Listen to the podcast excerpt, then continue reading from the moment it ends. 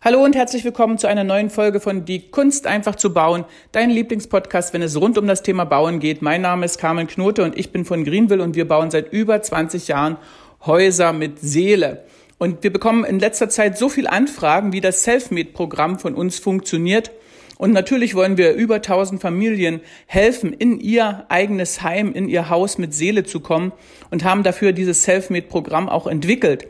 Und in dieser Folge erkläre ich es auch nochmal ganz genau, wie der Ablauf funktioniert und wie du über 50 Prozent deiner Baukosten sparen kannst und wie das Ganze ganz genau abläuft. Also sei gespannt darauf.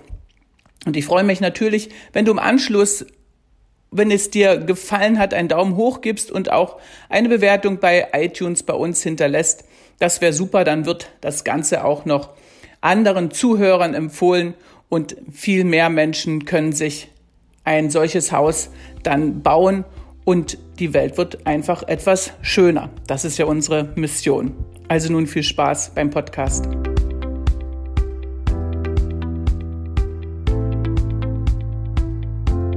Ja, und wir sind jetzt in Mecklenburg-Vorpommern und wie versprochen zeige ich euch heute dieses Haus hier hinter mir, das der Bauherr in Eigenregie gebaut hat.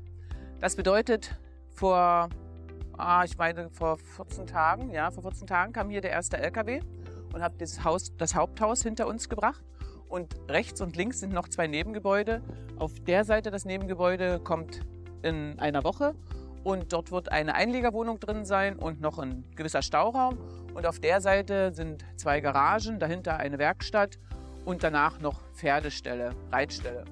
Und wie ihr das schon hier am Außen seht, das zeige ich euch gleich noch im Detail, das ist eine Stülpschalung. Also wir haben hier unterschiedliche Schal Schalungsarten. Wenn wir waagerechte Schalung haben, dann verkörpert das sehr äh, stark den Neuengland-Style von dem Haus, weil die Verschalung, äh, wenn sie so läuft, also praktisch quer läuft, äh, dann widerspiegelt es äh, früher hat man praktisch äh, Schindeln an, angenagelt und die Schindeln haben, sind auch überlappt und diese Querfallbretterung das tut äh, sehr stark praktisch diesen, diesen Schindelcharakter nachbilden und das war ganz typisch für, ähm, äh, für Häuser, die in Amerika gebaut werden, viel typischer als in Skandinavien. In Skandinavien hatte man immer die äh, senkrechte äh, Schalung in alten Zeiten. Also, und hier ist es jetzt diesmal auch eine waagerechte Fassade, aber ähm, in dem Video bei Landau, dann habt ihr die Nut- und Federbretter gesehen und hier zeige ich euch jetzt mal, wie das aussieht, wenn man eine Stülpschalung hat. Das bedeutet, dass die Bretter etwas übereinander stehen und dass, äh, dass der, das Wasser äh, praktisch an diesem Stülp herunterläuft etwas und äh, zieht sich etwas zurück, tropft ab und geht dann auf, die, auf, die nächste, auf das nächste Brett über. So wie ihr es jetzt hier im Detail seht. Die Endfarbe von diesem Haus, die wird nicht so ganz dunkel sein, obwohl mir die Farbe schon so gut gefällt, wie sie hier im Original ist. Das ist nur die Grundierung. Äh, wenn ihr das selber macht und selber streicht, dann sollte das mindestens nach zwei Jahren gestrichen werden. Zwei Jahre hält die Grundierung, aber danach wird es sehr eng. Aber besser ist natürlich, wenn das Gerüst steht und viel praktischer, streicht man es am besten gleich. Und ein Teil der Fassade ist hier schon gestrichen und um die Ecke hier drüben seht ihr den Endanstrich, zeige ich euch jetzt. Das Charakteristische an diesem Haus sind, äh, dass, der Neuengland, äh, dass den Neuengland-Stil hervorbringt oder, oder zeigt oder verkörpert, ist nicht bloß diese waagerechte Fassade, sondern sind auch solche Details, wie zum Beispiel da oben die runden Fenster und auch hier oben äh, des, äh, der Abschluss praktisch bei der, bei der zentrierten Gaube in der Mitte, bei, dem, bei der großen Giebelgaube ebenfalls dieses runde Fenster. Das Haus hat insgesamt 270 Quadratmeter Wohnfläche und es ist ganz klassisch aufgeteilt. Wenn man hineinkommt, hat man einen kleinen oder einen, ähm, was heißt kleinen, relativ großen Flur mit einem Gäste-WC gleich am Eingang.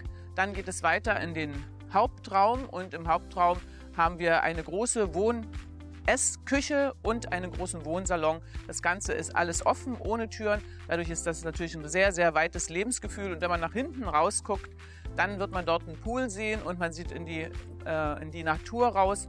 Und es ist unverbaubar der Blick nach hinten. Und vor allen Dingen sieht man dann die eigenen Pferde noch auf der Koppel von da. Das wird sicherlich sehr schön werden. Im Obergeschoss haben wir, das ist eine dreiköpfige Familie, die hier drin wohnt. Und im Obergeschoss haben wir neben dem Schlafzimmer und der Ankleide und dem Bad noch ein Kinderzimmer. Und das ist das erste Kinderzimmer mit eigener Ankleide und einem eigenen Bad. Das ist sicherlich der Oberluxus für jedes Kind und sollte als Maßstab hiermit genommen werden. nee, das war ein Witz, Entschuldigung. Aber ich finde es jedenfalls ganz cool. Und ansonsten sind die Nebengebäude natürlich so groß ausgefallen, weil, ähm, weil die Bauherrin hat natürlich Pferde und deswegen die, Pferdestelle hier hinten. Das ist natürlich auch total cool, dass die Pferde direkt am Haus dran sind.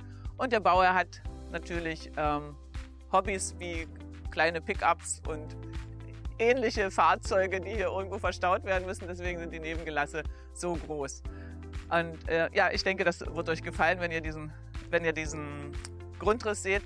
Und was ich total gut finde, dass der Bauherr das alles in Eigenregie baut. Und wer da irgendwo Bedenken hat, dass er das vielleicht nicht schafft, der sollte sich mal diese Größe an, anschauen. Und der Bauherr macht das mit vielen Freunden oder mit einem guten Netz, das er hier im Ort hat. Er ist hier im Ort geboren.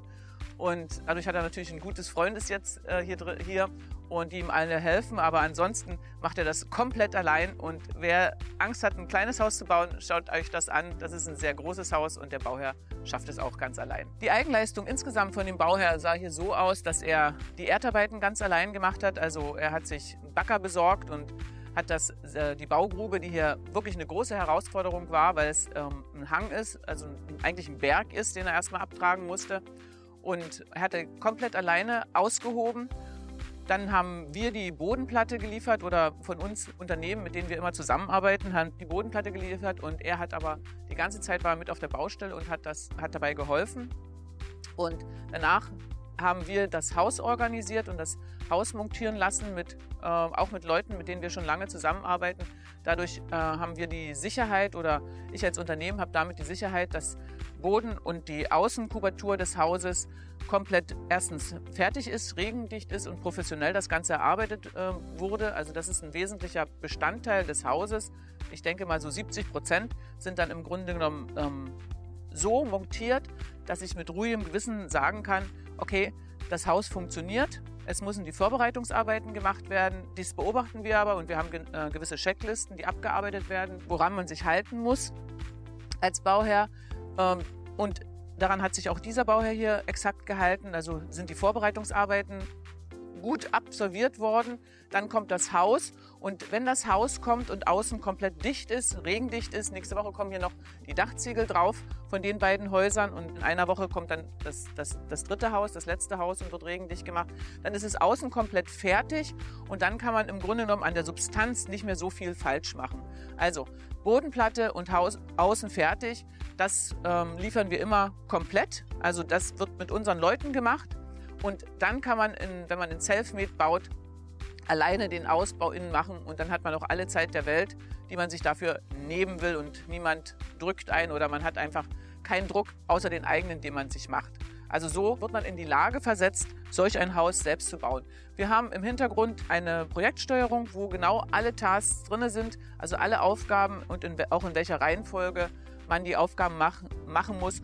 Und es ist jetzt inzwischen schon so weit, dass wir zu allen Aufgaben, die wir haben, ein Video hinterlegt haben und ähm, auch dazu nochmal ein Whiteboard, also auch nochmal eine Checkliste hinterlegt ha äh, haben, sodass sich jeder ganz genau informieren kann über jeden Schritt, der zu tun ist, bis so ein Haus wie hinter uns fertig ist. Ja, und wenn ihr wollt und den Mut dazu habt und oder besser gesagt den Willen dazu habt, dann macht einfach einen Termin mit mir aus und dann sprechen wir darüber und dann kann ich abschätzen, ob ihr das schafft, ob ihr ähm, genug Power habt, ob ihr positiv denkt und nicht Probleme seht, sondern einfach nur Lösungen sucht und Lösungen auch seht. Und dann kann ich einschätzen, ob diese Art zu bauen auch für euch in Frage kommt. Und natürlich kann man dazu dadurch maßlos Geld sparen. Also ich denke, der Bauer, der dieses Haus hier baut, hat 50 Prozent der Kosten gespart, als wenn er sich das hätte hinstellen lassen, schlüsselfertig und alles fertig machen lassen hätte bis zum letzten Punkt. Das war ein brandneuer Podcast von Die Kunst einfach zu bauen. Vielen Dank, dass du zugehört hast und wenn du dir die Zeit nimmst für eine Bewertung bei iTunes, dann freue ich mich natürlich riesig. Und vergesse auf keinen Fall, die drei kostenlosen Ratgeber herunterzuladen. Erfolgreiche Grundstückssuche, wie du Fehler beim Grundstückskauf vermeidest und die sieben Schritte in dein eigenes Domizil. Den Link dazu findest du hier unten in den Shownotes. Und denke daran, ein völlig neues Lebensgefühl in deinem Haus mit Seele wartet bereits auf dich.